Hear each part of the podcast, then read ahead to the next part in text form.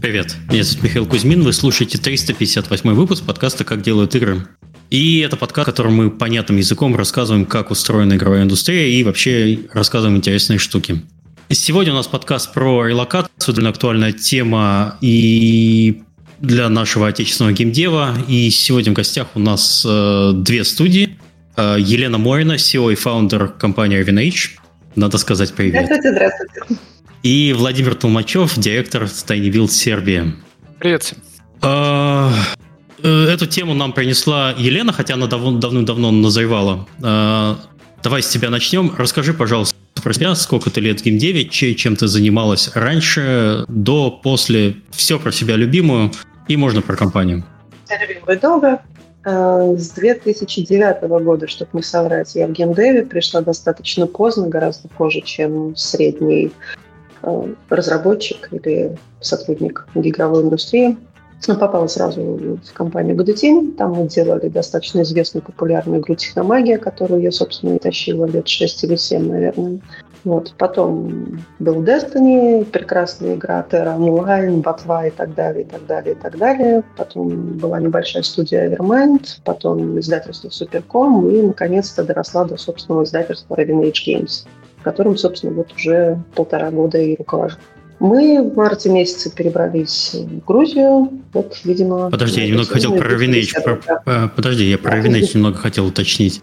А вы издатель, э, что вы издаете? Потому что ну, какие игры, жанры, платформы? Давай немножко поподробнее.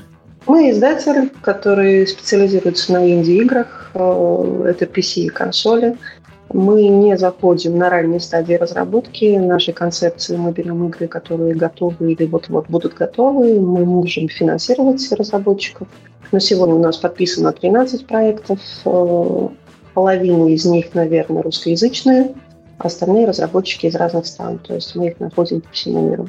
Вот. Э, запущенных у нас пока первая игра Early Access. Маленькая небольшая игра была запущена в Rail of Hearts, чудесная, отличная, буквально пару месяцев назад. Ну и начинается у нас этап больших релизов с ноября. То есть в ноябре релиз, в декабре три релиза и побежим дальше. О, нет, не, не делайте так. У нас тут тоже осень плотная, очень все вот так вот сидят просто. Нет, пожалуйста. Да, да, да. Я купила три дивана в офис, кухню, варим кашу по утрам, все как везде. Хорошо. Окей, э, спасибо. Э, Владимир, расскажи про себя. Да, меня зовут Владимир. В Кимдев я пришел в 2010 году. Начинал я в компании Wargame, где довольно долго проработал, занимался там разным. Вот, потом пришел в компанию, которая тогда еще называлась Mail.ru, а теперь ВК. Вот, и затем оказался вот в Теннибилде. В Теннибилде занимаюсь продюсированием игр, и вот как-то так вышло, что стал директором нашего белградского офиса и организовал релокацию. Вот. Про Tiny Build, наверное, расскажу, что мы как выступаем как и издатели игр, мы издаем довольно много игр в течение года. У нас тоже было много релизов этой осени. Уже, по-моему, 6 мы за осень зарелизили. Что довольно плотно. Вот э, из недавних Астеригас. Рекомендую, кстати, посмотрите, прекрасная игра. Вот. А, кроме этого, у нас есть внутренние студии разработки, которые мы также помогаем издавать им эти игры, ну и совместно как-то их разрабатываем. Наверное, вот. если кратко, то так. Так, и я забыл уточнить про размер студий. А, Елена, сколько у вас человек работает и где они все находятся? Посмотрела, у нас на сегодняшний день 45 человек. Сегодня мы ура-ура нашли главного бухгалтера в Батуме. Так что у нас теперь 45. Э, из них семеро не в Батуми. То есть okay. четверо в России и трое по разным странам. Словения, Словакия и э, Марокко. А все остальные Батуми, все здесь.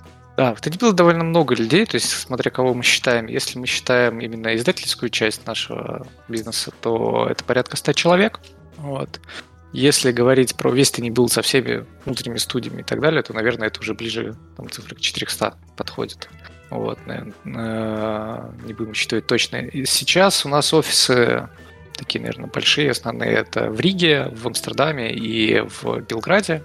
В Белграде нас сейчас уже 75. Вот. И э, еще приезжают люди и из России, и из Беларуси к нам сюда потихонечку. У нас сейчас бизнес-юнит, я дополню, все в США. Э, там у нас финансовый директор, соучредители и, и так далее. Но в целом, наверное, 99% у нас э, сосредоточено в европейской там зоне всех сотрудников. Так что вот так. Хорошо. Э, давайте поговорим, прежде чем про релокацию. Причины релокации называть мы не будем, все мы прекрасно понимаем. Давайте поговорим про то, как было принято решение о релокации. Вот это очень важно, потому что э, я знаю много людей, которые, ну, и в последнее время в связи там с, с открытием мобилизации просто вот все, все побежали, я побежал. Мне хочется поговорить про то, э, чтобы люди поняли, что... Э, задаю вопрос, и сам на него отвечаю. Проблема, э, проблема в том, что э, сейчас вести бизнес, особенно э, IT-бизнес в России э, после начала февральских событий, становится все, все сложнее и сложнее. Как у вас было это? Лена? У нас это было практически мгновенно. После новостей часа два-три, наверное, мы обсудили с командой и приняли решение, что мы готовы уезжать. При этом каких-то иллюзий на тему того, что это все кончится за 2-3 дня, как ходили некоторые оптимисты mm-hmm. рассуждали, у нас ни у кого не было. Э, часть команды, наверное, первые 2-3 месяца уже после релокации сидели и думали, что, ну, наверное, ну, все когда-то закончится, и мы все вернемся, мы тут пересидим и так далее. Недавно я опрашивала ребят, э, я не нашла ни одного, кто вообще рассматривал бы вариант возвращения в Россию. Это такая вот у нас такая была ситуация и обстановка. Собственно, переезжать мы решили практически все. У некоторых были сложности с детьми, с родственниками, с животными. В итоге ну, не смогли приехать те, кто плотно завязан на какие-то семейные обстоятельства. И то в целом мы надеемся, что половина из тех, кто остался, ну, то есть из четырех человек двое, мы все-таки заберем. Владимир, у нас как это происходило? Ну, учитывая тревожные новости, которые были перед началом февральских событий, готовиться начали мучить заранее, там продумывают различные варианты на случай, если война все-таки начнется.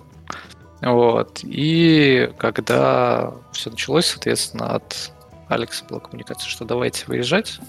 Мы организовали три э, временных хаба в Армении, в Турции и Белграде. В Белграде стал он постоянным, и мы сюда сейчас мы, в принципе, перевезли из временных кавов всех людей и релацируем потихонечку дальше. Если говорить о причинах, надо понимать, что там было много разных объективных рисков для ведения и для ведения бизнеса, и там, просто психологически, наверное, тяжело людям в такой ситуации оставаться там креативным и работать э, многим. Вот. Э, и если говорить про весновую историю, то это и блокировка софта, и сложности с проведением платежей. Например, мы как американская компания нам довольно сложно стало в Россию денежку отправлять. Вот, и многое другое, и поэтому у нас как бы там, знаете, а, такое решение, оно получилось а, не самое, наверное, для всех а, приятное, но оно довольно органически вышло, и мы начали уезжать как можно быстрее в течение месяца там выехало, по-моему, 40 или 45 человек у нас там с, в течение марта, первую половину даже, наверное, марта, скажем так. Вот, и чуть позже приезжали ребята, у которых были какие-то дела нужно закончить, либо семьи с детьми, да, там, то есть ждали некоторое окончание учебного года, чтобы уже релацироваться после этого с аттестатами и так далее. Вот. А сейчас, да, большинство у нас ребят в Сербии, в России тоже осталось а, несколько сотрудников, мы их стараемся максимально поддерживать. Там есть разные истории. У нас, например, есть человек, который до того, как устроиться в гейм девелопмент и стать геймдизайнером, э, дизайнил подлодки, поэтому, к сожалению, он не выездной уже некоторое, еще некоторое время, поэтому э, из-за допуска секретности. Поэтому вот, ну, поддержим ребят, стараемся, чтобы они все-таки до нас доехали.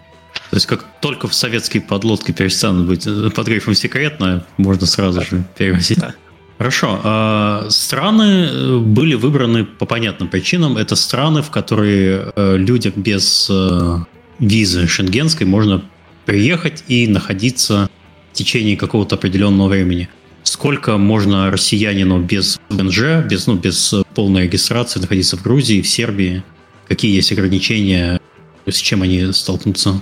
Все просто без э, визы, без каких-то дополнительных историй можно в Грузии находиться 360 дней.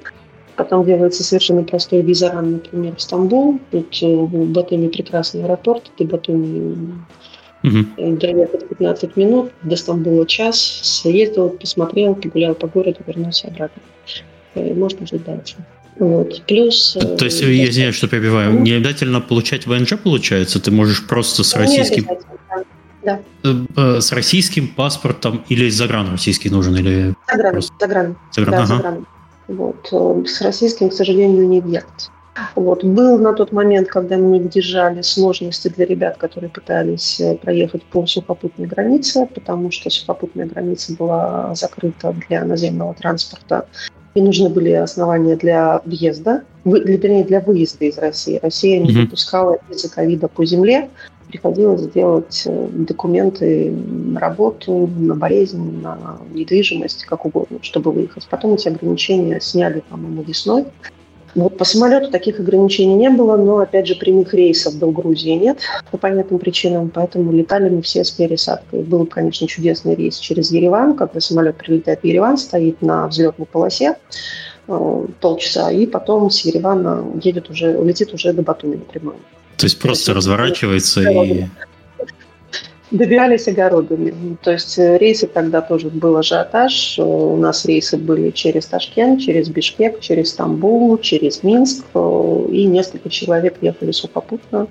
Например, у нас аналитик перевел, перевозил трех своих майкунов, например, поэтому им было достаточно сложно. То есть они ехали в одном микроавтобусе с парнем с достаточно энергичным французским бульдогом, добрались до Верхнего Ларса за 100 метров до границы, закрыли переход, и они еще неделю просидели во Владикавказе. То есть тогда мы думали, это тяжело, но по сравнению с сентябрьской релокацией это было еще ничего. Я стояла 16 часов на границе. То есть хорошо, а, человек может приехать, ну, точнее плохо, ладно. Человек может приехать э, в Грузию и начать работать. А что нужно для того, чтобы абсолютно законным путем работать, там, платить налоги, э, получать деньги, что-то требуется какие-то? Много разных способов. Во-первых, э, ты живешь, ты на самом деле можешь получать деньги как ИП, ИП здесь регистрируется буквально за один-два дня. Делается это легко, стоит дешево. Была сложность с открытием счетов, она кое-где еще сохраняется, потому что в марте в апреле россиянам массово отказывали в открытии расчетных счетов. Угу. Но, в принципе, плюс-минус все как-то эту проблему решили, так или иначе. То есть ИП открывается легко, работаешь, получаешь деньги, раз в месяц даешь декларацию. По налогам все хорошо, если деньги получаешь не из Грузии, тогда там 1% налогов, если ты не превышаешь, если не ошибаюсь, 90 тысяч долларов дохода в год. Тогда налог поднимется, по-моему, до 3%. Но мы с ИП не работаем. Мы сразу регистрировали компанию. Э, компанию мы тоже зарегистрировали буквально за 23 дня. Со счетами мы бегали полтора месяца, но в итоге мы все равно тоже их открыли. Вот. По компании разные режимы работы. Есть стандартная ООшка, то есть здесь она называется ШПС по-грузински. Вот, э, налоги здесь на зарплату 25%. Э, есть э, невероятно прекрасное налоговое преимущество. Если ты не выводишь деньги из компании, ты налог на прибыль не платишь. То есть не так, как в России. Ты 30 декабря получил транш, 31 ты обязан за него все заплатить. В Грузии, если mm. ты не выводишь из компании, если ты их пускаешь обратно в оборот, налоги на прибыль не платишь. Вывод из компании Потом имеется в виду, извиняюсь, для тех, кто не понимает, вывод из компании это это зарплаты? На вывод, а, на дивиденды, на прибыль, да, вот это вот все. Ага, окей, понятно. А, есть еще два режима виртуальной зоны, когда налог на прибыль вместо 15%, 15, 15 налога на прибыль он исчезает полностью. И есть международная компания, в которой налоги на зарплату вместо 25% становятся 5%. Вот мы виртуальную зону получили буквально недавно, я очень громко об этом весь Facebook рассказывала. Вот. Получали мы ее вместо 10 дней, как заявлено по закону, с апреля по октябрь. Ну, то есть вот столько времени. Но мы ее получили. Сейчас мы находимся в статусе работы над международной компанией. Угу, окей, хорошо.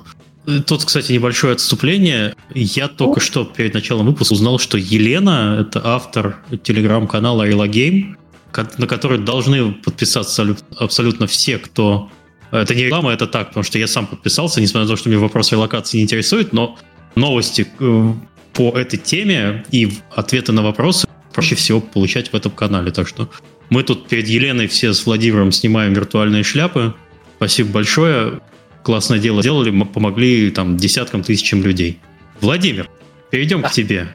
Что вот э, что то же самое, да, да, с пребыванием в Сербии. Начали сколько можно прилететь, сколько можно ничего не делать да. и получать за это деньги. Блин, если можно было ничего не делать и получать за это деньги, это было бы вообще шикарно, но мне кажется, это надо где-то родиться гражданином Саудовской Аравии, вот, и получать дивиденды с продажи нефти. Вот, все-таки надо что-то делать при этом. Вот, а, соответственно, в Сербию довольно просто прилететь. Летает Air Serbia э, в Европу, соответственно, через Белград э, как раз многие граждане России и Беларуси летят дальше в Европу. Вполне себе прямые рейсы. Э, есть самолет, летит 3 часа. Очень удобно. Вот в Сербии можно находиться в течение 30 календарных дней без выезда. Далее после этого делается тоже визаран прекрасный. Это где-то полтора часа маш...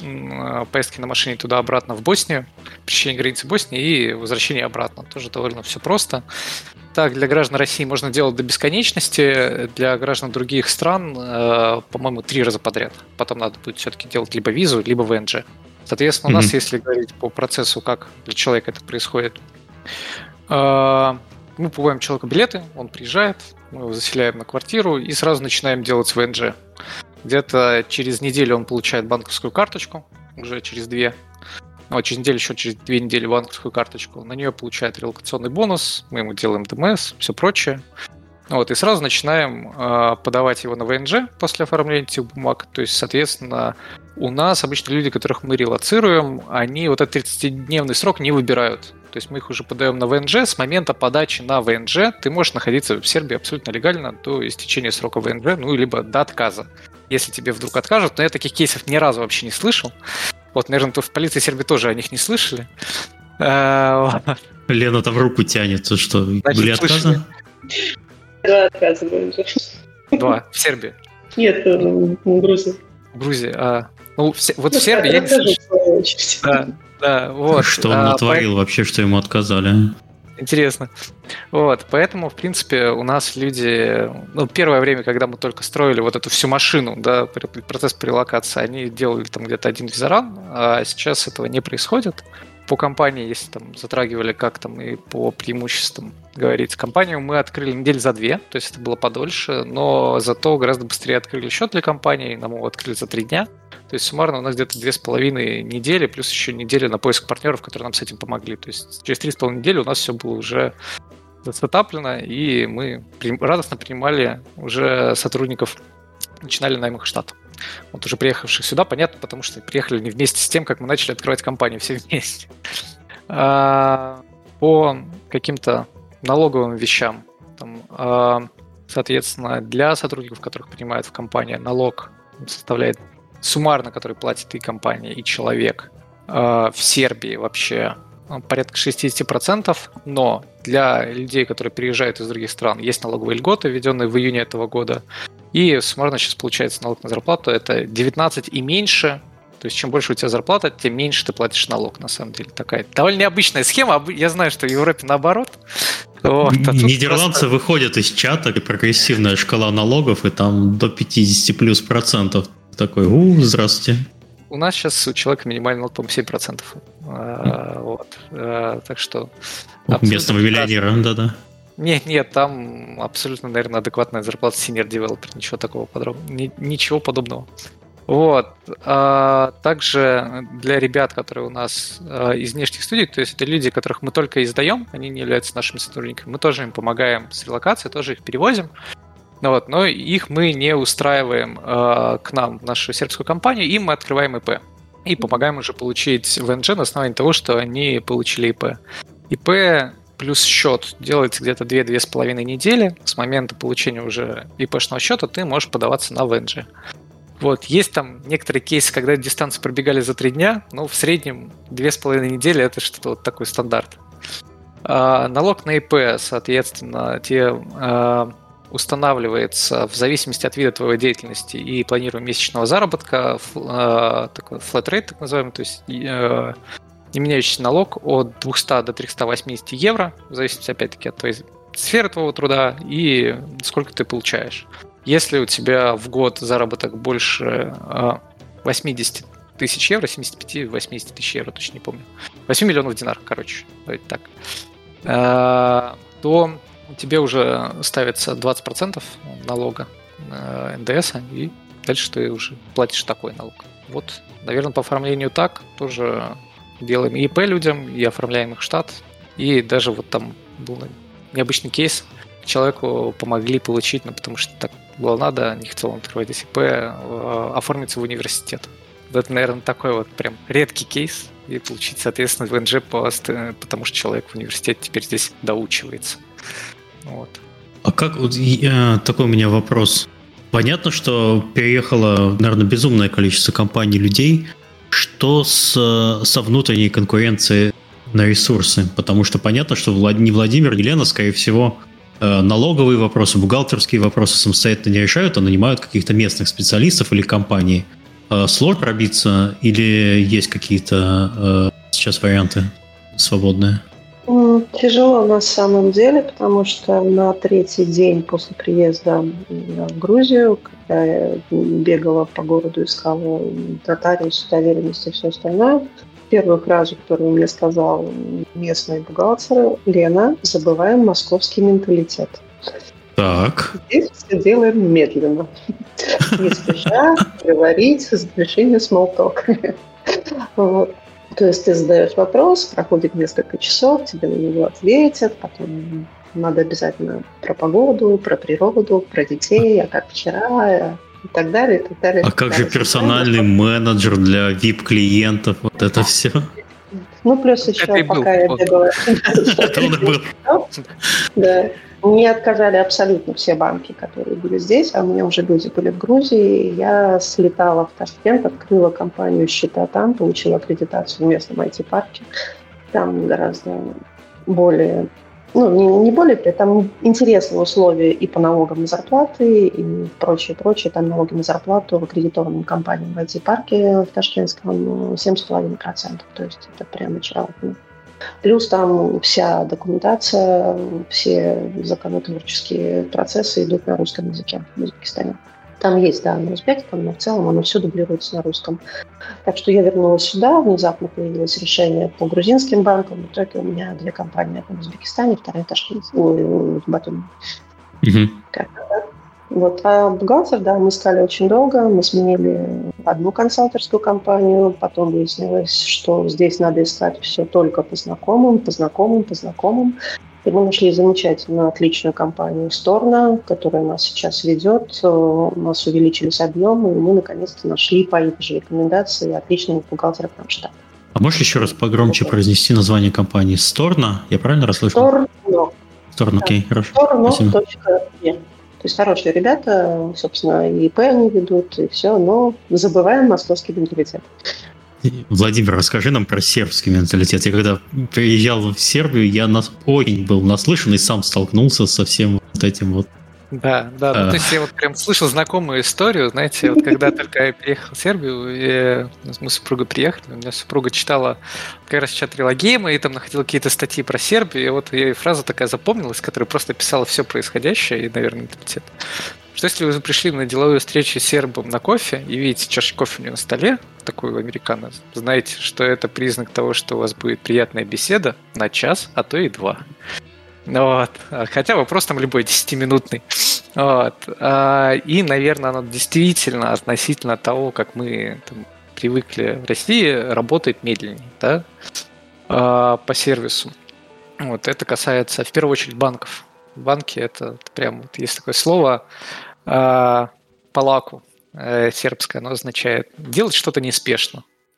Вот, вот это вот такой вот девиз особенно банков, но а, нам, наверное, повезло. Во-первых, мы когда сюда приезжали, я побывал уже в Сербии в 2019 году, и были у меня здесь знакомые, которые тут ведут бизнес. Нас сразу они отвели к знакомому юристу, трудоголику, знакомому риэлтору, трудоголику, и с ними вот примерно мы на той же скорости общались и быстро все сделали. Это было очень круто. Вот, нам очень на старте помогла еще компания Karanovich Partners. Это такая, да, наверное, самая крупная э, юридическая компания в Сербии. А, который именно специализируется на том, что если вам нужно вот сейчас вот сделать прям супер много и очень быстро, вот они это сделают, там, а, а потом, ну, лучше, лучше уже переходить там, к какому-то более камерному юристу, скажем так, не глобальному корпоративному. Вот что мы, собственно, и сделали. Поэтому нам очень повезло, мы и бухгалтера так нашли быстро, и э, юристов нашли. И нам очень помогли еще с контактами ребята из сербской игровой ассоциации, Serbian Gaming Association, которые тут прям очень много полезного делают, причем не только для Сербии, но и для всех Балкан. Вот. И очень много помогают с нетворкингом как и между студиями, так и с тем, что сводят с нужными партнерами. Вот. Благодаря им мы прям много контактов нашли и очень быстро там пообщались. Вообще вот когда мы приехали в Сербию, нас познакомились с парой-тройкой компаний, и все такие прям очень отзывчиво постарались помочь. То есть у них в этом интереса никакого не было, но они там прямо днями готовы вас были с кем-то ездить, знакомить, еще что-то. Вот первый раз этого человека видишь, там э, с другом этого человека когда-то там Алекс на какой-то конференции там что-то встречался, вот и попросили помочь, и там всю неделю человек нас э, вводит э, за ручку и с кем-то знакомит. Вот прям э, это, наверное, очень приятное впечатление составило и компенсировало вот эти все, весь разрыв шаблонов от более медленного сервиса, и поэтому у меня такие теплые воспоминания об этом периоде остались. В Грузии, а в Грузии кстати, кстати да. история, да. Несмотря на то, что какие-то процессы решаются медленнее, при этом они решаются как-то более отзывчиво, что ли, то есть тебе всегда оставят личный телефон, тебе при тебе же позвонят родственнику, спросят, а ты знаешь, вот как вот это здесь сделать, я не знаю, а вот у тебя машина сломалась, сейчас я позвоню брату, свату и так далее, и так далее, то есть э, как-то настолько здесь близко принимают любой твой запрос, что ты автоматически отвечаешь тем же самым. То есть я в гости без подарков ты не ходишь, ты по пути на работу, а Батуми очень маленький город, я на машине езжу раз в месяц, наверное, она всегда стоит по подъезду, я ее просто завожу, чтобы аккумулятор не сел.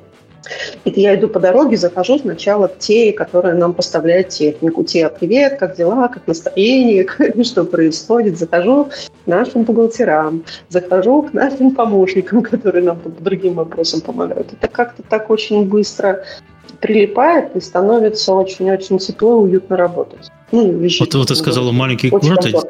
Я, я посмотрел, действительно, 172 тысячи человек на состоянии 2021 года. Это действительно очень маленький город. Это маленький город, да. Он очень камерный, он очень он растянутый вдоль побережья. Вот, но при этом на работу у нас все ходят пешком. То есть у нас, mm по-моему, сотрудник самый дальний живет полчаса пешком от дома. Ну, в смысле, от работы. mm Поэтому... Ну, наша локация офиса очень хорошая. То есть мы практически в центре Батуми, рядом с Большим Карфуром. Кто если знает, то мы прямо тут. Поэтому Хорошо. по отношению отлично все. Так, про... Э, есть ли еще какие-то юридические особенности для открытия бизнеса в этих странах? Что нужно знать заранее, э, где есть сложности с ВНЖ достаточно. Да. Есть сложности с ВНЖ, потому что по ВНЖ, если вы планируете подавать, то необходим доход либо ИП, либо компании 50 тысяч лари, это примерно 16 тысяч долларов на человека в год.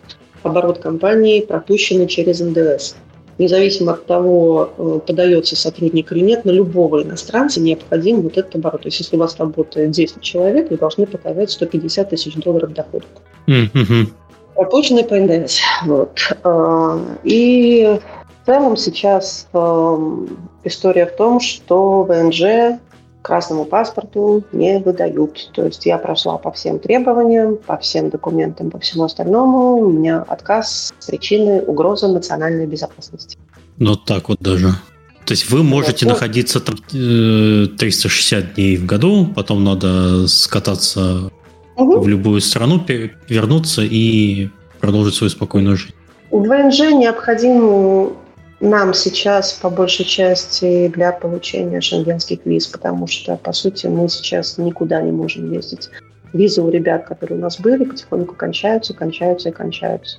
Поэтому, поэтому вот. А, а на предложение Будем давайте... через пару месяцев.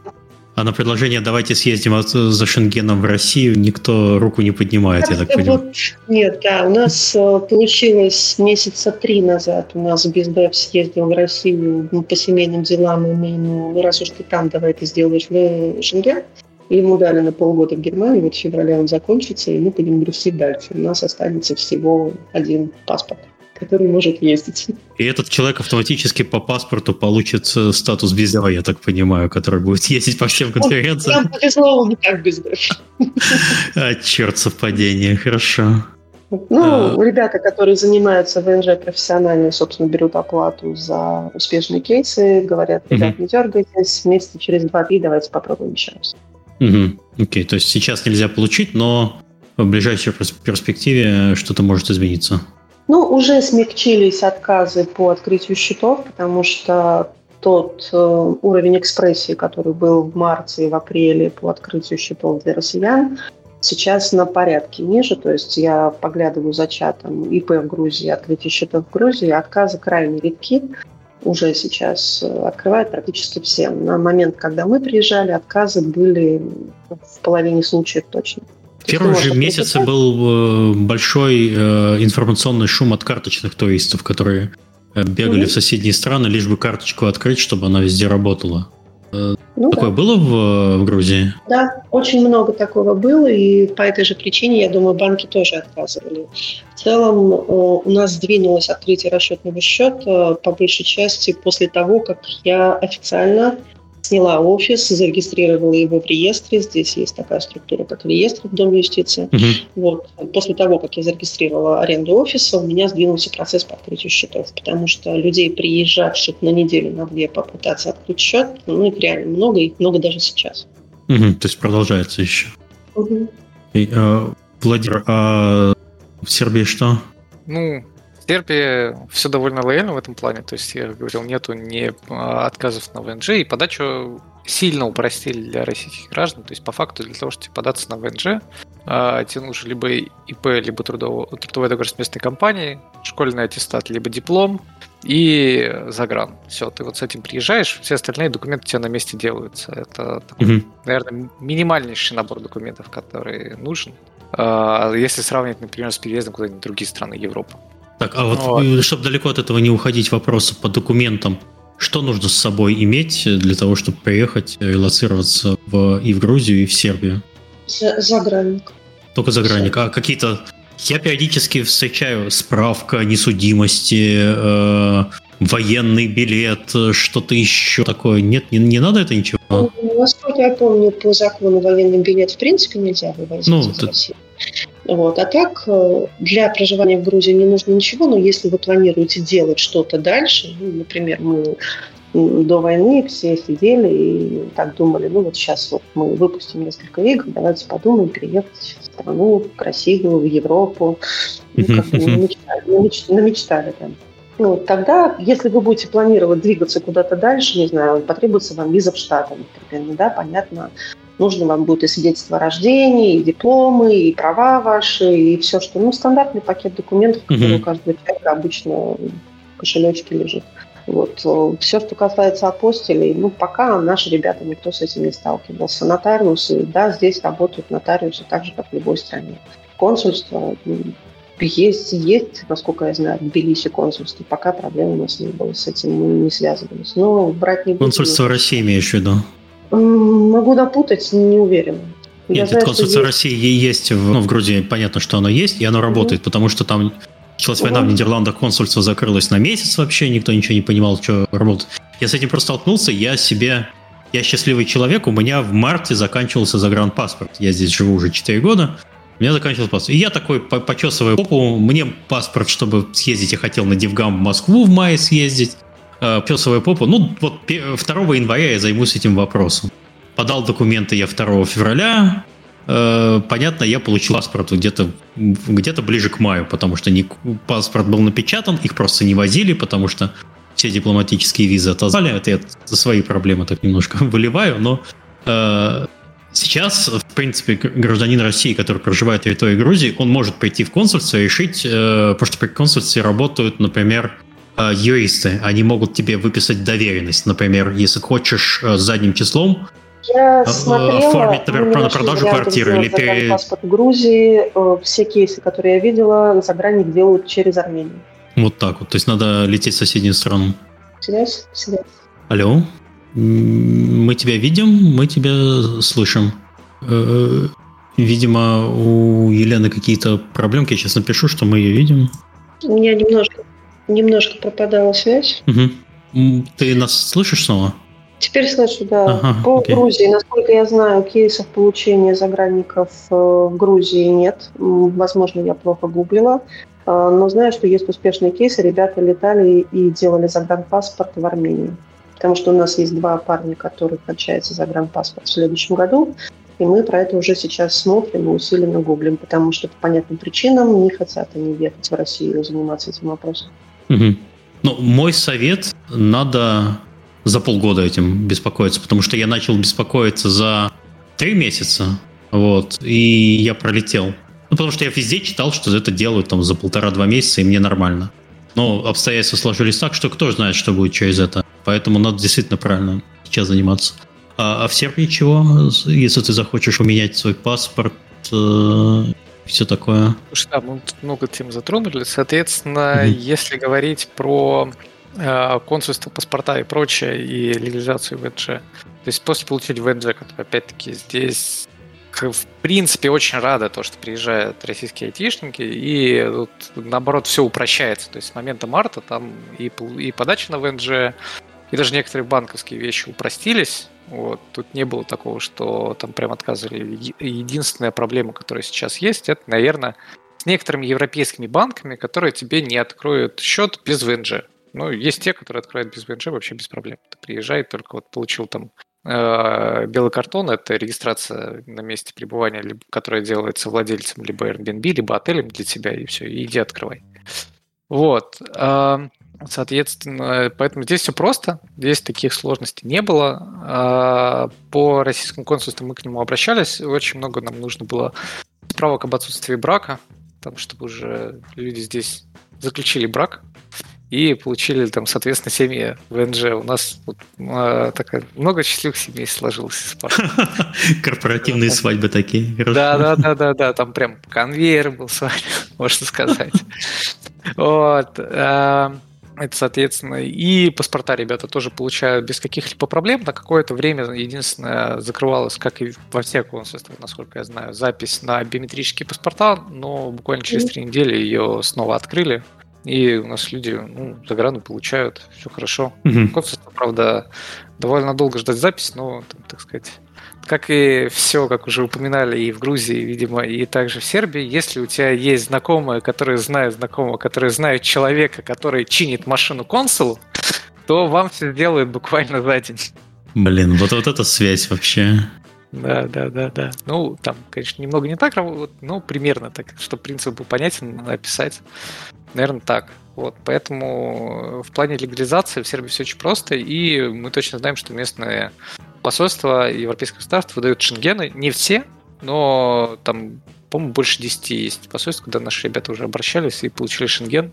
Это тоже довольно ну, то есть стало сложнее, я бы сказал, наверное, где-то с июля или с августа, да, вот чуть посложнее стало, но до этого было просто. Сейчас просто требуется дополнительный набор документов, но вот когда там было вот это отмена, еще до официальной отмены упрощенного э, получения шенгена для россиян, в принципе, консульство, точнее, посольство других стран уже де-факто э, требовали полный пакет документов, которые нужно предоставлять. Ну, то есть это вот такой был переходный период, когда было непонятно. Ты вроде принес все, что требуется, а тебя запрашивают еще 10 бумажек каких-то, которые ты ни разу никогда не подавал, и такой, что это, что происходит. Потом, когда отменили вот это упрощенное получение виз, стало понятно, ага, вот что это было. Ну и сейчас готовится просто полный пакет, и люди получают шенгена. Все в порядке. Получить эти бумажки, находясь на территории Сербии, россиянину возможно или нет? Или это справка а... из ЖЭКа а, об отсутствии... А а, справка об отсутствии судимости не нужна, кстати, да, вот я вспомнил, с чего мы начали, да, справка об отсутствии судимости не нужна. Это какой-то э, такой устаревшее требование, которое уже давно действительно не является для Сербии.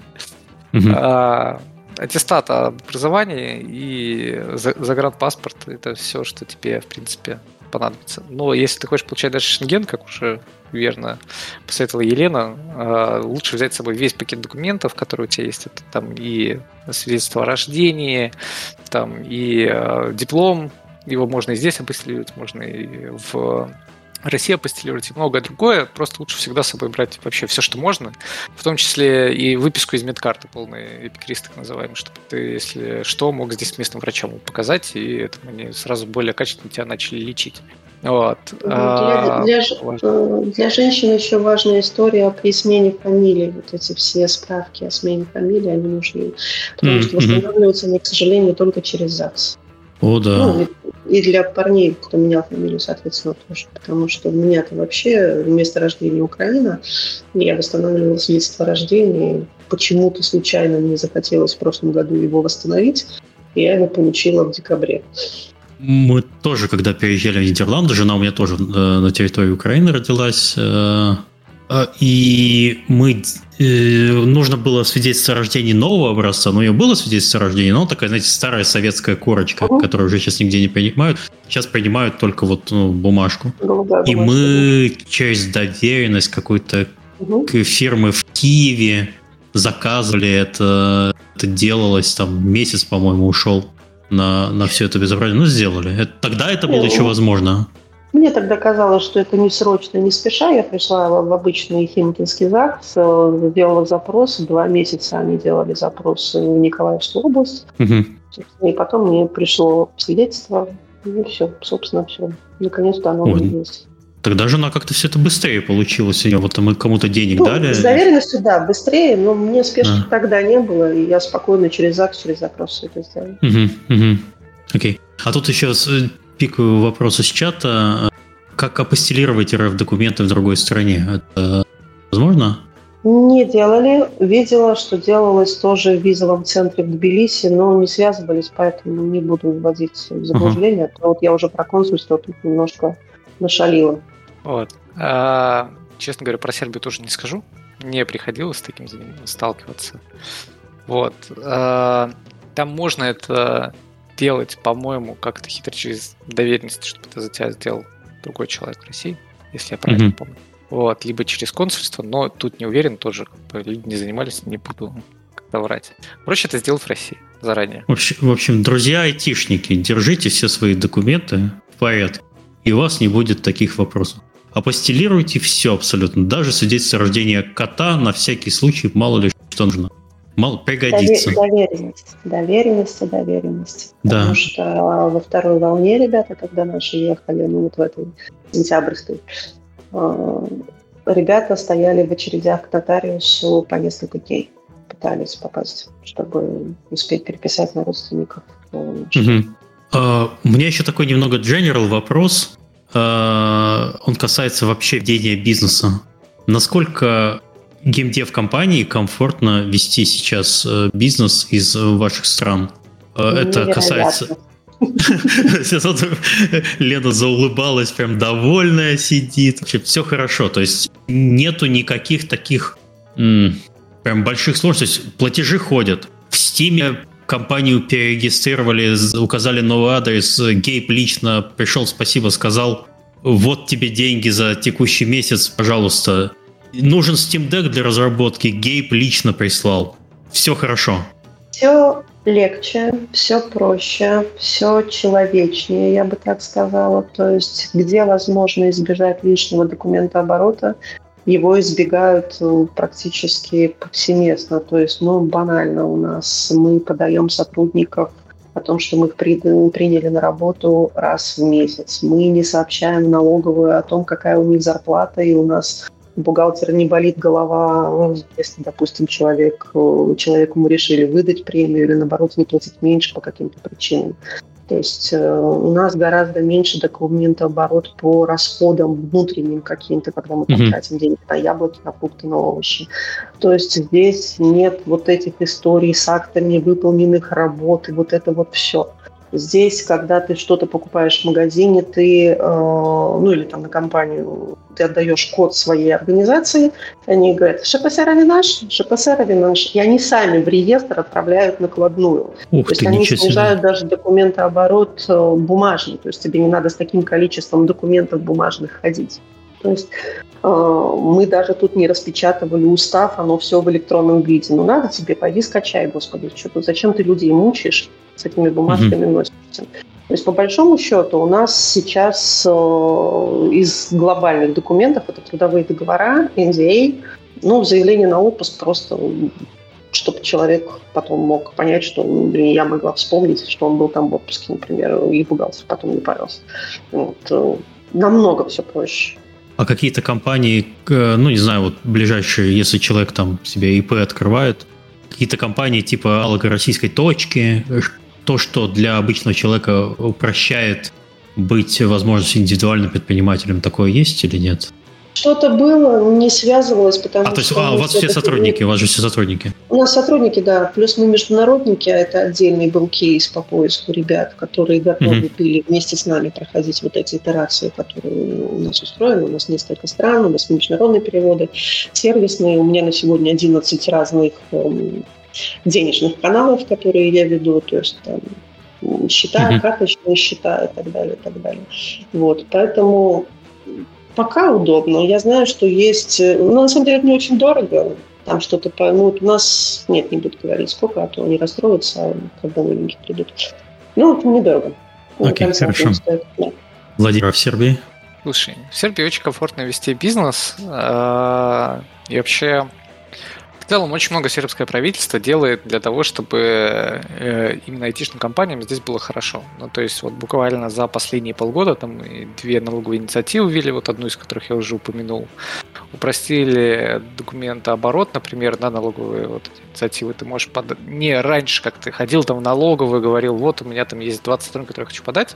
Сейчас ты просто во время выплаты налогов по зарплате говоришь, а у я здесь плачу меньше налогов, потому что они подпадают под эту инициативу. Они такие, окей, там пойдем, придем через два года, посмотрим документы, вот и все.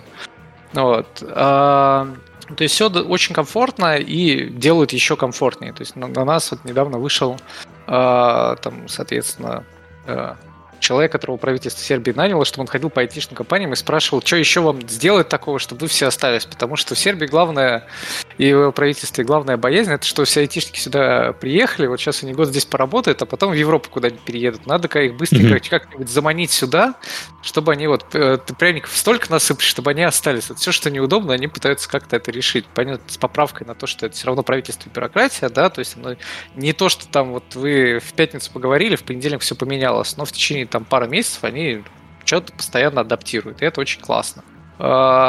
Гораздо проще документооборот, это правда. А, единственное, что, наверное, такое вот есть, это то, что очень много все равно нужно именно физически, на физическом носителе, то есть на бумаге держать. И поэтому у нас в офисе есть там такой шкаф уже с папочками с бумагами. Но в остальном это все ведется достаточно просто. Плюс, э, в отличие от России, у тебя э, юрист, он может решить практически любые вопросы относительно твоей компании, да, не привлекая там э, тоже там, директора либо еще кого-то. То есть там почти все вопросы бюрократические у тебя просто решаются наемом человека. Вот это очень удобно, на мой взгляд, относительно того, что было в России насколько я, по крайней мере, знаю. Не, звучит неплохо. Хорошо. Хорошо. А давайте размотаем немного кейс. Э, представьте себе, что э, нанимаем нового сотрудника, его нужно релацировать. Э, что каждая из ваших компаний дает человеку релационный пакет, покупаются билеты, предоставляется временное жилье, не предоставляется. Как, чему быть готовым человеку, когда он получил офер? Потому что ну, Лена говорила, что это в начале выпуска или до выпуска, что у вас компания почти в два раза выросла после того, как вы переехали. Вы угу. уже донанимали после, э, уже после релокации. У вас ну, процесс должен быть отработан. У нас все достаточно просто. У нас э, комфортный релокационный пакет. Мы покупаем э, билеты.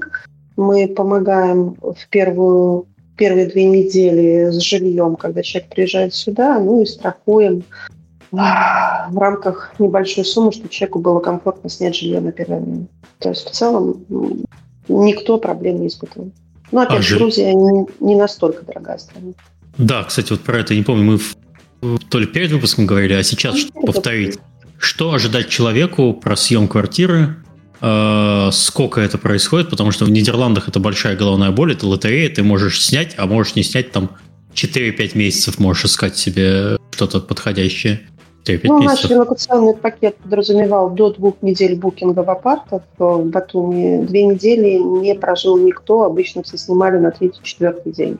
Mm. Рынок жилья представлен очень-очень широко, а дальше можно начинать капризничать, либо искать более более оптимальную по деньгам жилье. В принципе, большая часть нашей команды сняли евро-двушки, это ну, гостиная, совмещенная с кухней, плюс спальня, примерно по 500 долларов.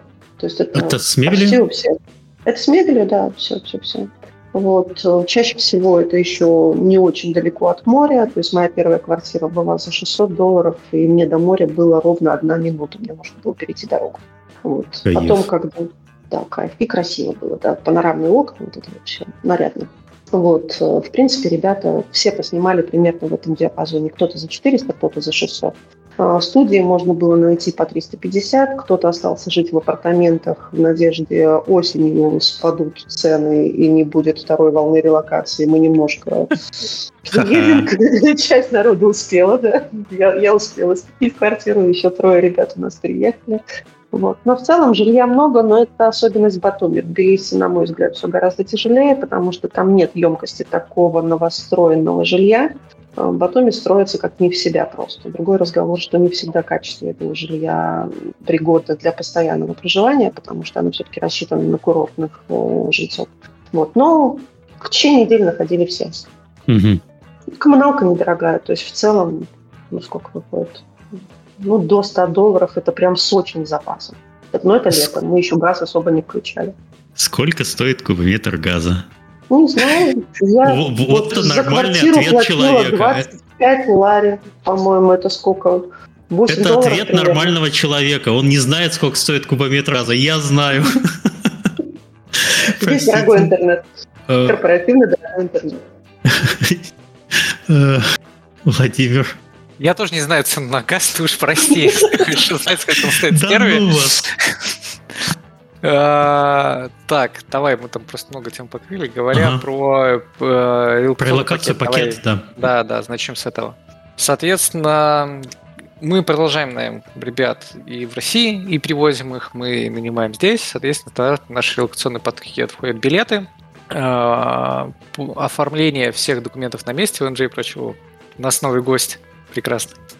А, соответственно, после, э, кроме этого, ДМС, который мы здесь ребятам делаем, э, и два месяца проживания на корпоративной квартире, я тут скажу, не то, чтобы там было сильно сложнее, наверное, найти свое жилье, э, свое жилье и ребята, кто-то у нас там неделю пожил, кто-то все два месяца, это зависит от личных предпочтений. Для нас это просто такой фактор, чтобы мы начали человека делать документы, поскольку одним из важных моментов, которые тебе нужны для получения ВНЖ, это наличие квартиры, где тебя вплоть до года могут, а, могут туда заселить, и ты будешь жить. Поскольку мы снимаем как компания, мы говорим, что да, если что, вот человек вот здесь проживет.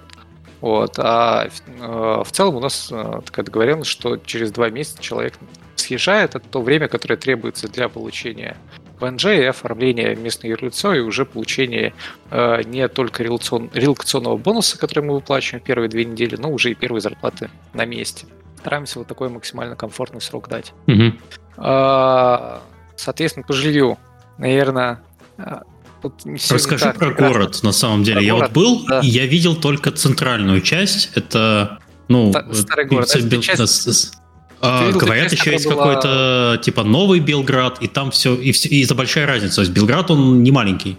Да, в Белграде э, а, 1,4 миллиона населения был по переписи 2000-х годов, я уже не помню какой точно. Сейчас угу. вот э, по оценкам разным там приближается к 2 миллионам, там в среднем, это средняя какая-то вот оценка современная. Сейчас идет как раз перепись населения, я думаю, мы через недели три узнаем, сколько действительно живет сейчас в Белграде людей.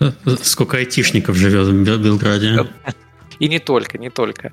А, соответственно, город а, вообще довольно интересный. Он стоит на берегу Дуная. То есть на одном берегу Дуная была Османская империя, на другом берегу была Австро-Венгерская. Поэтому в город э, приколен тем, что в нем, например, вот знаете, как есть вот такой исторический центр, здесь их два. Здесь есть он у австро-венгерской части города и у османской части города. Вот. В целом он довольно разный, то есть тут есть районы, которые чем-то напоминают людям Питер, то есть такой вот э, пятиэтажки, историческая застройка, каждый домик разный, там построен каким-то архитектором. Э, кстати, скорее всего, российским архитектором, бежавшим в 1920-е годы, поэтому вот с текущей волной миграции они говорят, а, так это вот как белогвардейцы приехали тогда. Вот. Э, да, очень тепло вспоминают, говорят, вон, ну тут, знаете, столько всяких прикольных ништяков после этого появилось, давайте приезжайте к нам. Вот. А есть а, город, так, а, есть часть прям районов, которые составляют частные дома. Ну, знаете, вот такой вот классический, я бы сказал, американский пригород, но он просто недалеко от центра города. Там несложно назвать пригородом то, что после жизни в Москве пригородом то, до чего 20 минут машиной можно доехать, да, это как-то не, не увязывается. И он на самом деле довольно долго еще в черте города находится. Вот есть э, Новый Белград. Новый Белград, э, соответственно, это как раз на старый город, вот основной, вот то, что я говорил, пригороды, это на берегу, где была Османская империя, на втором берегу, в венгерском более северном, там как раз стоит Новый Белград, там все отличается от э, новых ЖК прекрасных, там э, с прекрасными квартирами, э, строившихся по принципу, что все должно быть в вот этом жилом комплексе, там, не знаю, недалеко торговый центр, там где-то школа, там кафешки какие-то внизу, до тяжелого наследия Советской Югославии, я бы так сказал, это в виде знакомых всем панелек, спальников, такого. То есть каждый может найти в Белграде что-то себе по вкусу. По извращенному. Вот. Да, я Белград очень люблю, как видите, поэтому так очень э, про него говорил, но не Белградом единым, на самом деле в Сербии довольно популярные есть еще города, это Нови Сад, располагающихся примерно в 100 чем-то километрах от Белграда. На север это такой считался айтишным центром, но он и сейчас считается. Там, например, есть Uфилс Epic Games, там же большой кампус Ubisoft и много-много-много другое. Вот такая культурная столица Сербии, как они, а, они себя называют. Ну, то есть тут такое немного как Питер, Москва в России, вот то же самое Новый Сад и, и Белград. Вот так вот делится. Есть прекрасный город Ниш, это на юге, там э, уже в горной части Сербии там замечательные теплые источники, тоже много различных айтишных компаний, и тоже все классно. Если говорить про цены на аренду, да, вот где лучше жить всего среди этого многообразия, ну, во-первых, где больше нравится по климату и просто того, что в городе происходит, но Белград, наверное, самый дорогой. Тут хороший... Если мерить в евро-двушках, давайте так, будем мерить в евро-двушках, то это от 600 до 900 евро в зависимости от района, то есть насколько это близко к центру или далеко от центра. Там где-то совсем в пригородах Белграда можно и за 500 найти. Вот, если мы берем ну, хорошую евро-двушку, там везде будет хороший ремонт в этом ценовом диапазоне. А, если брать новый сад, то, наверное, это чуть дешевле, то есть там где-то 400-600 евро. Если брать ниши, это еще ниже. Не буду врать, потому что не проверял там цены. Вот, но это еще дешевле. Там еще это тут сказать, э, остались те самые благословенные доиммиграционные цены, о которых нам рассказывали, где-то евродушку вроде как за 400 мог снять прямо недалеко от центра. Вот. Насколько правда или нет, не знаю, но вот если вы приедете в Сербию, съедете в город Ниш, снимите там, вот обязательно напишите потом нам где-нибудь, расскажете.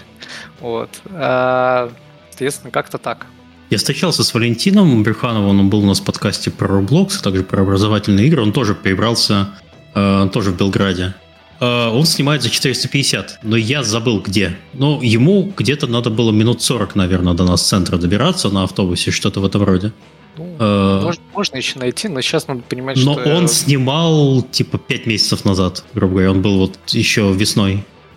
Да. Я говорю цены на сейчас, они угу. сейчас довольно быстро растут по понятным причинам. Ну, то есть закладывайте к этому еще, наверное, процентов 10, и вы получите то, что будет в ноябре. Еще, еще был такой факт забавный. Я общался с сотрудником, э, с Женей из Potioncraft команды. Он ходил при мне на смотрины квартиры и говорит, что цена на квартиру выросла, пока он ее смотрел, на 25%. Вот такие замечательные моменты бывают в жизни. Ты приходишь 600, уходишь, она уже там под 800 примерно тебе ее предлагают. Ну, так что, грубо говоря, у тебя нет времени на раздумье. Вот ты нашел жилье, ты должен сразу же ответить, потому что иначе его заберут э, другие замечательные люди. Ну, это Вроде... так, может в октябре только и в Белграде. То есть, если вы хотите что-то более спокойное, то есть, ну, вы саде так делите на два, соответственно, эту ситуацию в нише или каких-то других городах, э, которые тоже крупные на самом деле. Там все спокойнее. В Грузии есть отличное такое преимущество. Традиционно здесь платят за первый и последний месяц, но с риэлтором рассчитывается владелец жилья. Не так, как в России ты три сразу аренды даешь за первый, за последний, еще риэлтору. Угу. Риэлтору здесь платит владелец. А, то есть тебя это не, не, никак не волнует? Вообще никак не волнует. В Нидерландах тоже э, обычно ты снимаешь квартиру, платишь за первый месяц, плюс один месяц э, сверху депозит, если у тебя э, не, нет мебели в квартире, такое часто бывает. А если есть мебель, то два, но в последнее время начало встречаться, потому что здесь много беженцев приехало с Украины, из, из других стран народ все еще прибывает, стали брать уже два депозита, даже с квартиру без мебели. То есть, чтобы вы понимали, снять в моем городе что-то можно от 1400 евро, э, что-то такое более-менее подходящее. И, соответственно, ты должен отдать 1400 умножить на 3 э, единоразово. Это надо тоже в голове держать. Я вас пугаю, чтобы вы тут такие все счастливые, за 600 евро снимающие квартиры. Э, и я такой, хоба, чтобы немножко... Потом еще, и потом еще, видимо, надо просчитать при съеме квартиры, сколько кубометров газа ты в месяц будешь сжигать для его отопления. А, а какая больная тема это была. Это, это, это математика, да. Э, коммуналка здесь сейчас, если ты заключаешь прямо сейчас контракт на любую квартиру, коммуналку тебе предлагают э, платить от 500 евро до 600 евро примерно в месяц коммуналки. Э, для, для непонимающих людей поясню, как здесь это работает. Ты весь, э, ты заключаешь контракт, он обычно variable, у тебя имеет право поменяться тарифы два раза в год. Ты заключаешь э, и платишь в месяц фиксу. То есть вот ты фиксу платишь 500 евро, ты платишь там целый год. Через год у тебя сверка счетчиков, и тебе либо возвращают, или если ты как россиянин, приехавший и привыкший, что у тебя дома плюс 24, и ты ходишь в трусах, ты доплатишь еще пару тысяч евро за весь тот газ, который ты нажег. Так что, так что вот так, вот такие вот цены. Ну, у меня Ладно. вот последний платеж за коммуналку 228 лари, при том, что у меня большая квартира. Лари 228 делим на 3 – это доллары. Интернетом. Э, святой ты человек, человек Елена. Ну, Спасибо тебе. И температура плюс 20 днем была. Ой, вообще замечательно. Хорошо от наших таких больных, от больных вопросов Нидерландов к менее больным вопросам э, Сербии и Грузии. Э, мы говорили про немного про найм. Лена сказала, что команда росла в два раза. Как сейчас происходит найм э, ваши офисы? Э, нанимаете ли вы удаленно из России? Э, если да, то зачем? Если нет, то как вы их потом перетаскиваете? Ну, у нас, собственно, сейчас осталась одна позиция, которую мы не закрыли, мы ищем дизайнера в маркетинг. Угу. Всех остальных мы совершенно спокойно искали по чатам, тот же самый Релогейм. Э, у меня достаточно хорошо работает Facebook. Э, Headhunter, на мой взгляд, перестал работать. Люди Кстати, интересно. Да, люди откликаются, откликаются много. Качество людей очень сильно повысилось запросы очень сильно снизились. На первом месте релокация. Угу. Вот. Поэтому, То есть целенаправленно под релокацию едут? Да. Мы в целом э, стараемся принимать решения как можно раньше. То есть самый ранний кейс у нас был, мы через три недели поняли, что человек наш, и мы его перевезли сразу же, и он стоял четыре с половиной дня на Верхнем Ларсе. Вот, мы взяли микроавтобус, ребята ехали там командой вместе с замечательным общим сырником. Вот, э, а так, в целом, проходишь испытательный срок, э, вступая в релокационный аттракцион. Если не хочешь ждать, переезжай за свой счет, сохраняй чеки, закончится испытательный срок, и все будет хорошо, мы будем долго вместе счастливо работать. Ну, давайте работать дальше. В целом за полтора года у нас было всего два увольнения. То есть одного человека мы сами уволили, и одна ушла сама по семейным обстоятельствам. Так что у нас mm-hmm. очень маленькая кучка. Мы стараемся очень аккуратно подбирать ребят. Вот в Грузии мы наняли троих. Это став, это нам повезло очень с офис-менеджером. Мы нашли девушку, которая приехала из России, но она грузинка. Говорит, говорит по-грузински. Да, говорит по-грузински, говорит на английском. замечательная, отличная девушка. У нас бухгалтер грузинка, у нас офисная фея грузинка и наш замечательный Саша, который обеспечивает работоспособность в офисе, он тоже грузин. Офисный кто, прости? Офисная кто? фея, что, кто это, как? У нас э, работает сыра, это женщины, которые убираются в офисе, готовят еду. А-а-а. У нас по утрам каша варится, то есть утром у нас в лаунже столовая, все едят кашу с фруктами. А Саша занимается хозяйственными делами, мебель, работы, электрика. Угу. Ну, то есть такие вещи, которые, в общем-то, обычно решает либо завхоз, либо человек, который у нас называется офис-менеджер тоже. Вот. И, собственно, когда мы ремонтировали офис, у меня процессы пошли гораздо быстрее с подключением Саши. Потому что Саша подключается, переводит, что мы имели в виду на самом деле, и после этого процесс идет. Потому что у нас мы взяли здание, оно было разрушено до бетона, за два месяца мы его отремонтировали. Ну и дальше, собственно, начали работать. Ну, Напомню, кстати, тоже... нет бизнес-центров. Ни одного. Единственный голландец, который у нас сейчас работает, ладно, уже втор, ладно, второй недавно появился, единственный голландец, которого первого мы наняли в голландском, это офис-менеджер. Просто потому, что человек должен решать вопросы ну, на локальном языке. В целом в Нидерландах все знают английский. О, кстати, мы про это ничего не поговорили. Тоже интересный вопрос. Э, знает э, английский, но скажем так, голландец двигает процессы немножко быстрее, просто потому что понимает менталитет, понимает все особенности. Окей. Э, Владимир, что с наймом? Наймом? Перескакиваем. А, да. С наймом, кстати, тоже нанимали человека уже в Сербии, а, который а, решает нам вопросы здесь различные административные прелокации и прекрасно говорит на сербском и английском и помогает коммуницировать просто с людьми. И там хочу задресить вопросы сейчас, кстати, про это. Вот, и рассказать про этого замечательного человека, параллельно там сказали, что вот э, квартиры дешевле 100 долларов в Сербии не найти. Найти, если у вас есть человек, который поможет договориться тебе с хозяевом, а не искать через тех, которые там на иностранцев э, рассчитывают на, набраться и сдать им за какие-то бешеные деньги просто. Вот, поэтому важно иметь какого-то местного человека, это вот абсолютно подтверждаю, который сможет вам и сориентировать по ценам, и подсказать, где искать, и если что, завести какого-нибудь риэлтору, это прям для Сербии очень важно. Потому что э, там, про язык мы еще поговорим. Вот есть там некоторые с этим нюансы.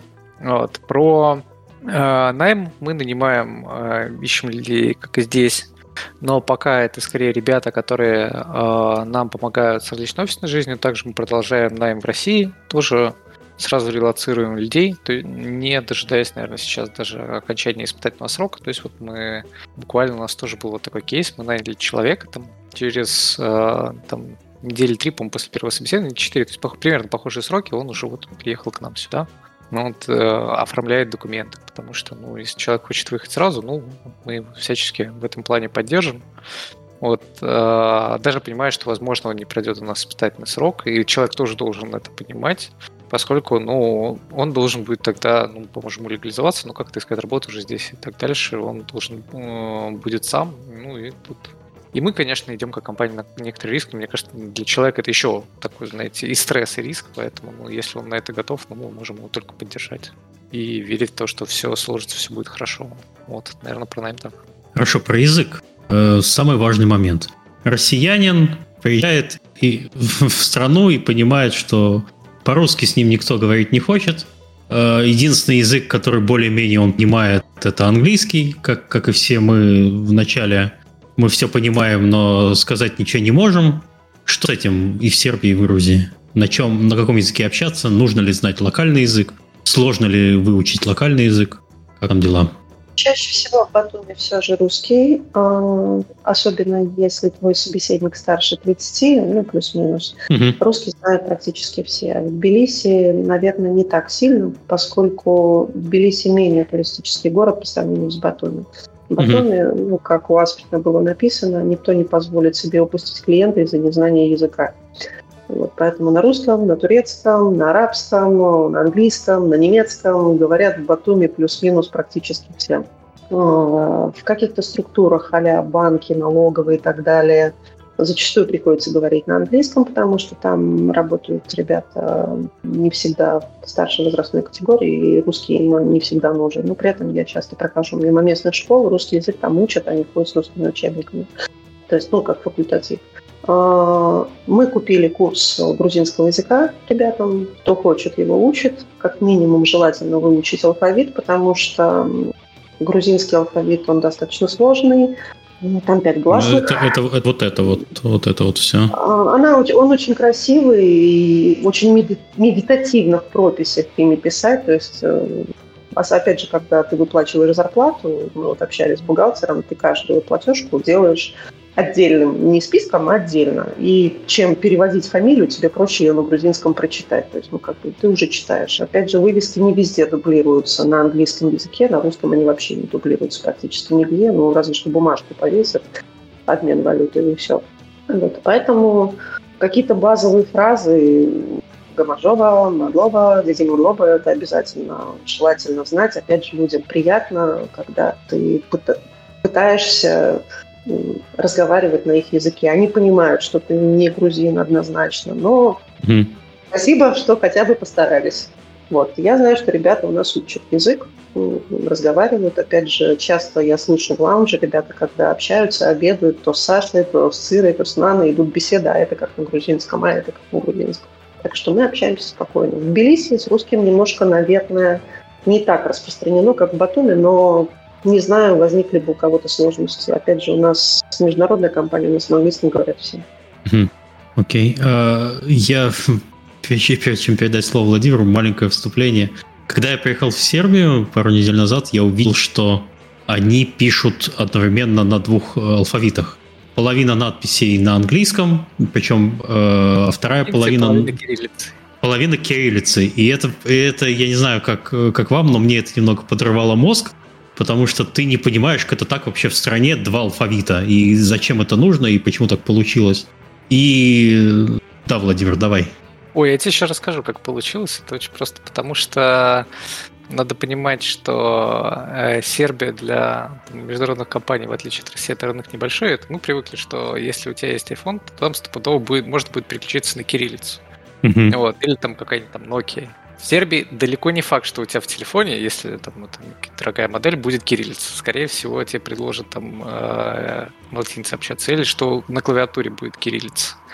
Поэтому э, они там все больше и больше начинают использовать латиницу, но и вообще официально у них двоичное написание, то есть ты можешь и латинским алфавитом написать, ты можешь и кириллицей написать в большинстве своем, там, как местные сервы признаются, что если они пишут кому-то письмо из своих ребят email, то они, скорее всего, кириллицей воспользуются. Если они там пишут смс или что-то в телефоне, то, скорее всего, латиницы. Ну, там, и особенно лол, там, но все-таки проще написать латиницы, mm-hmm. проще такие слова международные. Сокращение, скажем так. А кириллица здесь распространена. Здесь вообще, если спросить, э, там, типа, сироп про алфавит, и они, там, все бы тебе, скорее всего, скажут, вы Кирилла и Мефодия знаете? Ну, знаем, знаем, конечно, наши мужики. Вот, от нас все пошло. Э, вот. Э, поэтому э, кириллица есть, почитать надписи будет можно, и, наверное, э, сербский, если там на сербском будет вам медленно говорить, то вы где-то процентов 40, ну, 30-40 слов поймете. Там, по-моему, более 29 9 тысяч слов одинаковых, что в русском, что в сербском, но все-таки есть отличия. Там любимая а, там, пример учителя сербского, который приводит, там, я просто объясняю, где может быть конфуз. Это вот, например, такое слово «понос», и оказывается, это гордость. Вот, и поэтому там все равно сербский приходится учить, но если ты хочешь с сербами общаться... А, Чтобы не обгордиться. Именно, не обгордиться, да, случайно, ты не употребишь такое слово. Или тут театр это позоришь-то, например. Угу. Вот. А, соответственно... Ну, это наш подкаст. Хочет. Да ладно, театр ты имеешь в виду. Да, как, как театр, да. Да, да, да. Соответственно, сербские ребята учат, но при этом ты прекрасно с английским можешь э, в Сербии учить. То есть тут, наверное, люди старшего поколения, какие-то 40 плюс, 50 плюс, они скорее вас поймут на русском, чем на английском, потому что они русский учили. Вот. Для ребят, которые помоложе, это скорее на английском, вам надо с ними общаться, либо обращаться как-то на сербском. Русский тут не в таком ходу. Но, в принципе, люди старшего поколения вас как минимум поймут. И даже с радостью сообщат, что они когда-то учили и знают слово «бабушка», «родина» и «до свидания». А это инструкция к действиям, наверное. Бабушка, родине, до свидания. До свидания. Но нет. А, поэтому нужно учить язык. Местный, если вы хотите здесь надолго оставаться, это вам просто облегчит жизнь и увеличит просто респект сербов X5, как уже сказали, если ты с местными говоришь на их языке, это прям люди очень ценят, они сразу улыбаются, расцветают там всячески и радуются тебе гораздо больше. А, ну, в принципе, с английским здесь очень комфортно. У нас все говорят по-английски, поэтому тоже никаких проблем не возникло. Сложность грузинского в том, что здесь в принципе другие буквы, потому что когда ты привыкаешь к латинице, то, ну, в принципе, ты как минимум можешь это прочитать. А грузинском, на взгляд человека, который никогда этим языком не занимался, а, три одинаковых буквы «К», три одинаковых буквы «Х», они просто по-разному произносятся «К», «Х», ну вот по-разному. Это с детства врожденное. И ты, когда пытаешься понять, вот буковка вот так вот «Б», вот, вернее, вот так вот «Б», вот так вот «Г», и они еще по-разному пишутся. А еще есть написание, не скажу, что письменное и срочное, здесь нет такого понятия, но есть упрощенный вариант одной и той же буквы. И они выглядят кардинально по-разному. Ну вот э, надо учить, реально надо учить. И есть еще история, когда вот этот грузинский алфавит, который реально очень красивый как узор, если начать рисовать, то медитативно на самом деле, его транслитерируют в латиницу, тебе приходит смс на грузинском языке латинскими буквами. В итоге ты ее загоняешь в специальный сервис, чтобы перевести сначала на грузинский, а потом с транслитером, переводчиком переводишь обратно уже на тот язык, который тебе нужен. Ну, местные сложности. А потом ты показываешь русский курсив, фразу «Мишки лишили шиншил лилии». И вот а они вот с такими... Идешь э, в лаунж и писать, а что здесь было на самом деле? Хорошо. Я понял, что... Ну, я сам, когда в, в Грузии, к сожалению, не был пока еще. А вот в Сирии в целом я со всеми говорил по-английски, никаких проблем действительно у меня не возникло. На слух для неподготовленного человека а, и человека, который всю жизнь прожил на границе с Польшей, сербский язык мне почему-то напоминает немного польский, когда они быстро говорят. Я узнаю знакомые слова из, из этого языка. А вот, и такая немного солянка. Но в целом понять контекст того, что они про тебя говорят, ты можешь. Так, а когда на грузинском говорят рядом с тобой, ты контекст понимаешь или, или совсем по-другому? Не всегда, если я понимаю, о чем может идти разговор, я uh-huh. уже могу догадаться, но не всегда. Какие-то отрывками вот словами выхватываются, потому что все равно ты находишься внутри, у тебя на Ютубе реклама на грузинском. Кстати, uh-huh. здесь нет рекламы, что. Поэтому ты рекламу смотришь принудительно. О, ничего себе. Ну, так. А, тебе постоянно где-то что-то долетает, ты в качестве тренировки постоянно идешь и читаешь вывески, чтобы, потому что, ну, надо тренировать. У тебя нет вот этой насмотренности, когда ты смотришь букву и сразу понимаешь, тебе ее надо прям про себя проговорить, чтобы понять, что там написано. Поэтому читаем вывески, смотрим, слушаем, переспрашиваем, уточняем, лезем в словарик и так далее, и так далее, и так далее. Угу. Окей, хорошо. Как вообще команды и как люди воспринимают э, этот переезд? И я помню, когда сам переезжал еще в спокойное время, это, ну, это это приносило довольно большое количество нервозности, скажем так. За первые полгода я набрал в весе 10 килограмм, потому что все-таки стресс, и надо и еда вкусная, и давайте я все покушаю, я еще возьму ведро мороженого вечером тоже съем. А, что с людьми? Как они это все воспринимают? Это, конечно, может быть, это не совсем тактичный вопрос, может быть, если есть э, желание рассказать. Мы в начале, наверное, только все началось, э, где-то 7 марта я поняла, что, кажется, не все вывозят. И мы взяли вебинар психологический для команды, к которому заранее подобрали вопросы. Анонимно. Mm-hmm. И по этим вопросам было понятно, что, в принципе, мы все, конечно, держимся, друг друга поддерживаем, но у всех болит разное. И болело чаще всего отношение родственников, потому что все mm-hmm. к отъезду ребят относились хорошо. То есть были эксцессы с тем, что зря ты уезжаешь в разных интонациях. Вот. И, собственно, были там несколько хороших упражнений, которые ребятам помогло, помогли. И они хотя бы поняли, что они не одни это все переживают.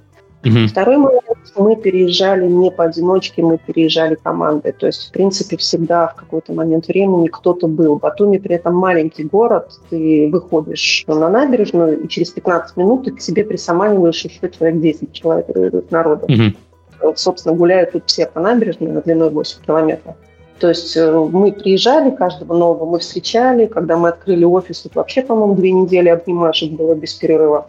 Но, в принципе, мы встречались каждый день все, это очень сильно поддержало. Плюс мы сделали чат внутренний грузинский, в котором у нас не только сотрудники, но жены, девушки, парни, потому что мы-то на работе общаемся, а супругам немножко тяжеловато вот в этом вакууме находиться. То есть у нас есть чат такой вот именно, где вообще все-все-все, кто вот к нашей компании хоть как-то относится. Мы там тоже все общаемся. Там уже отпочковались там девочковые клубы и прочее, прочее, прочее. Все говорим. В целом, если бы мы остались распределенными в этой ситуации, мне кажется, было бы гораздо тяжелее. То, что мы все вместе... Да мы тут постоянно сидим, на выходных кто-то здесь в офисе, еще что-то. Было тяжело. Многим тяжело до сих пор, потому что у многих остались родственники в России, у кого-то остались родственники в Украине, в Беларуси. Вот. Всегда больно, когда не понимаешь, что будет дальше. Ну, то, что мы все вместе, как-то помогает и держаться, и работать. Владимир, что у твоего взвода? Слушай, тут такая, наверное, это строго индивидуальная тема. У каждого угу. как бы, своя личная ситуация, да. А, много историй там действительно непонимания в семье, да, там много историй, там, не знаю, вот а, человек только там э, выплатил ипотеку, сделал ремонт и наконец-то хотел дожить, а тут ему все это надо, надо бросать и начинать с чистого листа, да, и непонятно, что то можно будет сдавать, нельзя будет сдавать. То есть у всех ситуации разные, там я не берусь судить, там, ну, у кого там, наверное, более сложно, менее сложно, да, вопрос то, как человек их воспринимает, вот. А воспринимали все по-разному. Там были люди, которые вообще для э, вот выезд в Сербию, где вот, в принципе, говорят на чужом языке, это первая поездка за границу была. То есть они до этого mm-hmm. никогда за пределы России не приезжали. Это тоже сложно. Ну и вообще любая э, вот такая смена места проживания резкая, да, это всегда очень большой стресс вне зависимости от контекста, да, а тут еще очень разный контекст у всех, очень разные эмоции. Мы также организовали в компании э, такие лекции поддержки, то есть у нас и психолог, сервис психологов ясно был, к которому мог каждый сотрудник обратиться. Вот. Э, мы еще, наверное, довольно быстро стали э, собираться и всячески знакомиться, но поскольку вот это вот общее релаксационный стресс, он очень хорошо объединяет людей, да, и у вас есть очень много тем, у всех одно болит, и вот прям мы как-то вот сдружились, и до сих пор мы очень э, близко общаемся, там, помогаем друг другу, и всячески стараемся там э, решать вопросы, какие у кого возникают, то есть у нас прям вот такой дружный сплоченный коллектив получился. Да-да, я помню, мне это... рассказывали, что ход за совместный за кормом для кошки превращается иногда в поход в бар до, до трех часов ночи. Вот потому что все, вот все делаем вместе. Да, да, да. Кто-то вышел корм за кошкой, встретил знакомых, там, давай посидим чуть-чуть, а там мы пришли еще каким-то знакомым. Вот так вот, да. Или там а, кто-то там, не знаю, кому-то надо помочь переехать, там собирается толпа, помогает переезжать тоже. Ну, э, всячески люблю, помогаем, поддерживаем, и это со временем очень помогает людям, знаете, какое-то чувство локтя. Но в целом, если говорить про волну релокации, вот то, что я говорил, это те, кто уезжал где-то в марте-апреле. Если говорить про волну релокации сейчас, тут, наверное, из-за общей нервозности ситуации, когда человек из этого выбирается и просто две недели видит, что люди могут ходить спокойно пить кофе, да, там не обсуждать это все, везде люди веселятся, нету, не знаю, там каждые 20 метров сотрудника Росгвардии, который внимательно смотрит на тебя и мало ли что там ты делаешь такого вот, то там видно, как за две недели людей пропадают синяки под глазами, они успокаиваются, такие выдыхают, начинают общаться гораздо менее нервно. И это прям такая магическая трансформация. Мне казалось, что э, это все вот так, так сказка бывает, пока я не увидел, да, вот как человека бывает вот эта нервозная ситуация. Поэтому, если до этого я бы сказал, марте-апреле, релокация наклала какой-то стресс и так далее, то сейчас это скорее наоборот гораздо более э, выход в гораздо более спокойную атмосферу, и человек отдыхает, и дальше уже ну, подхватываем, пытаемся как-то людей социализировать. Это, наверное, как-то так. Я вот понял, что Белград это уже такая такое место сосредоточения отечественного геймдева, когда я шел по улице, и меня узнали на улице. Знаете, за 4 года нахождения в Нидерландах меня ни разу не узнали на улицах. О чем это говорит? Геймдев есть, но, но нет такой прямо такой концентрированной точки. А здесь иду по Белграду, оба, здравствуйте, вы Михаил Кузьмин, очень приятно познакомиться, хорошо. Уже чувствую, что ты дома, есть сообщество. Хорошо. А, кстати, вопрос про сообщество. Э, Владимир, ты говорил, что есть сербская ассоциация разработчиков ИР, что она помогает. А, Елена, есть что-то в Грузии такое? Какая-то общественная организация, конференции, какие-то ивенты, метапы? Или это все с собой из Москвы привезли, и там сейчас э, что-то э, начинает крутиться? Честно скажу, врать не буду. Про метапы знаю. Есть угу. метапы, которые организовывает тоже Тимур Таепов, замечательный. Они в Релогейме тоже постоянно рекламируются. Есть угу. какие-то внутренние э, сборки, тусовки в Тбилиси и в Батуми, других городах не видела. Из крупных таких, ну, знаковых городов, про которые все говорят, еще Кутаиси, известный город. Угу. Ребята встречаются, общаются, при этом мы сняли офис, как знала, раза в два больше, чем нам было нужно на тот момент. И часто все, кто приезжали, ну, многие, кто приезжали, приходили к нам в гости, к нам приезжали команды разработчиков и наши, и чужие. И пока у нас было место, они у нас сидели в open space на третьем этаже, работали. Так что в целом, да, люди встречаются, но какого-то такого организованного официально э, с большим залом Такого пока я не видела. Угу. Но опять же, не сильно смотрю по сторонам, решаем про проблемы последовательно. Офис, ну, скажем люди, так, организация, организация конференции это не, не самый первый вопрос, который сейчас волнует людей. Да. Скажем, скажем так, окей, хорошо. А в Сербии да. есть какие-то конференции? Я просто помню, что мне э, ты рассказывал или Антон Павлов, что был какая-то встреча геймдева сербского. Да, куда да мы там вместе с Антоном Павловым были. Так да, что ну вот, значит, вполне возможно, мы оба рассказали. Угу. Да, здесь есть сербская игровая ассоциация. Надо понимать, что э, в Сербии вообще довольно много геймдева было и до этого. Тут есть, как я говорил, офис Ubisoft, тут есть офис Epic Games. Э, здесь есть ребята, которые, соответственно, делают метахимонов вот этих прекрасных для Unreal Engine и делают веб э, приложеньку для того, чтобы ты сам мог генерить этих метапхьюманов там до бесконечности mm-hmm. с разработчиком. Э, идеологом этого всего мы недавно познакомились, пообщались. То есть тут э, геймдева-то было много. Другое дело, что очень много студий тут скорее э, занимаются аутсорсом для больших компаний каких-то, да, европейских, американских. Вот, поэтому тут тусовка большая, технических специалистов много, но если говорить про какие-то игровые студии, то ну, можно вспомнить ребят, которые зарелизили Скор недавно, они вот в Белграде, кстати, работают. Mm-hmm. А, да, то есть тусовка тут есть, а, собираются ребята и на метапы различные тематические, проходят где-то по 2-3 метапа в Белграде, еще, ну, это из таких вот, про которые только мы знаем, там, там есть более локальные ивенты. Вот, это и про uh, user acquisition, и про маркетинг, и про мобильное что-то, так и про разработку. Там собираются, например, техартисты и обсуждают свои там, какие-то вопросы, да, Uh, собираются геймдизайнеры, обсуждают э, геймдизайн там от новичкового уровня до профессионального, то есть тут все с этим просто. А самое главное, опять прорекламирую сербскую игровую ассоциацию. Вообще замечательные ребята. В принципе, ты можешь к ним прийти и сказать, слушайте, а вот я знаю, что есть, как э, там, не знаю, а, вот студия приехала, даже вот это, например, условно, Зепталаб приехал недавно. Вы с ними общались? Да, общались. Ой, сконтачик, кто из Зепталаба тут приехал, давайте познакомимся. Или там Playcode петербургский. То есть они еще пытаются и сами приходят и говорят, а вы знаете, вот этих ребят там вот из России приехали, может вас познакомить, вы как-то вместе друг другу будете помогать. То есть они стараются вот именно создавать такое комьюнити и всячески нас коннектить друг с другом, что очень приятно. Такой, по сути, вообще сербский подход. Все друг друга знают, нетворкинг растет. А потом да, ты да. себя обнаруживаешь, что ты отбордишь, не знаю, там, э, Epic Games через ну, сколько лет. Тут, кстати, переехала часть ребят, которые занимаются ArtStation. Mm-hmm. Давич. Говоря про Epic У нас почти закончились вопросы, но так, напоследок. Э, вообще, в целом, э, приехавшим э, людям из других стран отношения хорошие, нехорошие? Как вы себя ощущаете? Я слышал, что комфортно, но, допустим, это же отличается. Есть проблемы, например, с Прибалтикой сейчас. Э, люди могут просто ВНЖ, например, не продлить, и потом придется куда-то дальше ехать.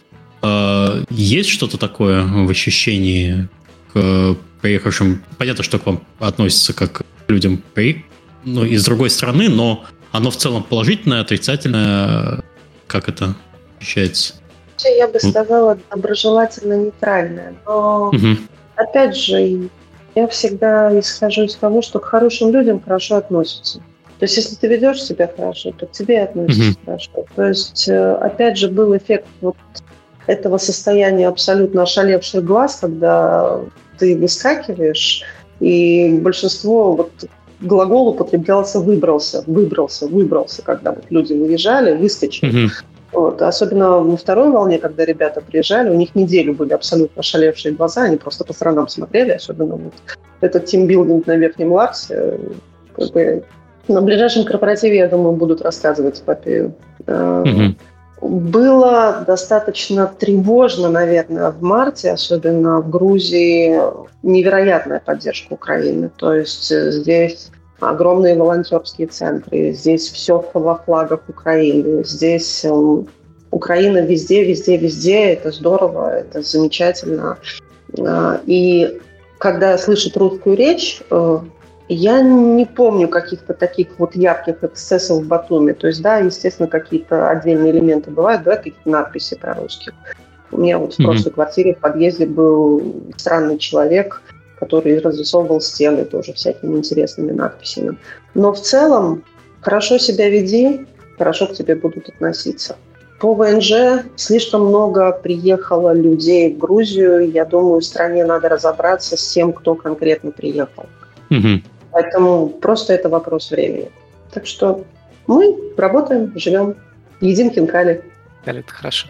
Недавно, кстати, открылся в Белграде первый грузинский ресторан, где можно покушать хинкали. До этого не было грузинских ресторанов. Шкумирули, рекомендую, лучшее. Хорошо. Вот, э, отвечая на твой вопрос, Миш, mm-hmm. про то, как относится к приехавшим, там заметили, кстати, что у тебя уменьшилось количество коробок. А, соответственно, мы это обсуждали. Есть целая история, как это случилось. Вот. Сербы очень рады а, вообще всем приезжающим, в принципе, такой народ, да, и очень рады э, русским, поскольку они считают это братским народом, э, себя ребятам, которые максимально близки по духу.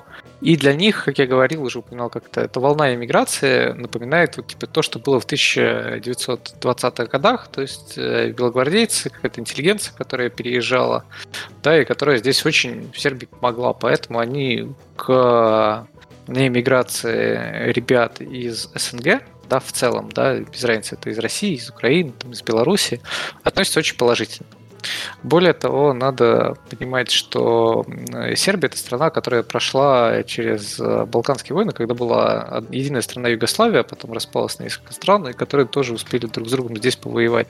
И для них это такая очень Э, история про сочувствие, то есть для них это тоже такое очень, э, как будто они через это проходили, и они с большим сочувствием относятся ко всем сторонам конфликта, да, и очень с пониманием относятся. То есть вот у нас было несколько случаев, вот, например, мы снимали квартиры, и человек говорил, ой, а знаете, тут, когда были, были войны, мы в Москве в это время, тоже нам пришлось уехать, там пробыть пять лет, вернуться, вот, и вот мы это наконец-то можем так отдать моральный долг который у нас был. Поэтому тут э, все, знаете, жалеют все участвующие стороны, поскольку тут это большая трагедия, и люди через это буквально недавно проходили, и свеже помнят, как это было, и как потом долго залечиваться от этого рана.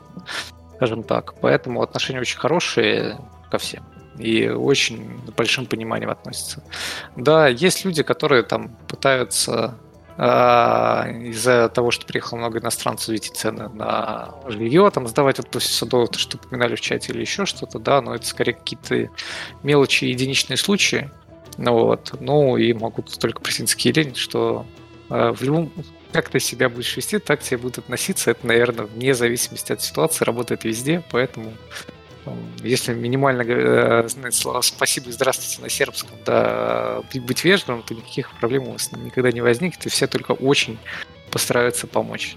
И на этой позитивной ноте я предлагаю завершать подкаст. И если у вас есть что-то добавить в конце, можно это сделать. И да, нечего добавить. Все вообще высказались прям хорошо. Приезжайте в Сербию, к нам. Да. В Грузию, Грузию. Надо в гости друг к другу съездить, живую это пообщаться. Доберемся. Да нет, терпения всем, сил, энергии, потому что подкосило все это многих. Но и сил это придало огромное количество, потому что, не дай бог, такой тимбилдинг, но он произошел. Нек- приоритеты смещаются, у тебя некоторые вещи, на которые ты раньше не обращал внимания, в жизни, конечно, становятся на первый план. И это круто. А, обращение к тем, кто слушал подкасты, если вы знаете что-то про релокацию в другие страны, не закрываем эту тему абсолютно. Пожалуйста, напишите на сайте kdicast.com есть форма контактов. А, можно сказать, я переехал в Армению, я переехал в Турцию. Ну, точнее, не я, а вот студия. Потому что частная история, она может быть не очень сильно объективной, потому что мы сегодня рассматривали вообще общие случаи. У нас были руководители студий. Если ваша студия переезжала, если у вас есть какая-то ценная информация, которую вы хотите поделиться со слушателями, пожалуйста, пишите, свяжемся, организуем выпуск. Еще про другие страны с удовольствием послушаем. Я опять буду жаловаться сидеть на коммуналку в Нидерландах, и мы прекрасно с вами проведем время. Всем спасибо и пока.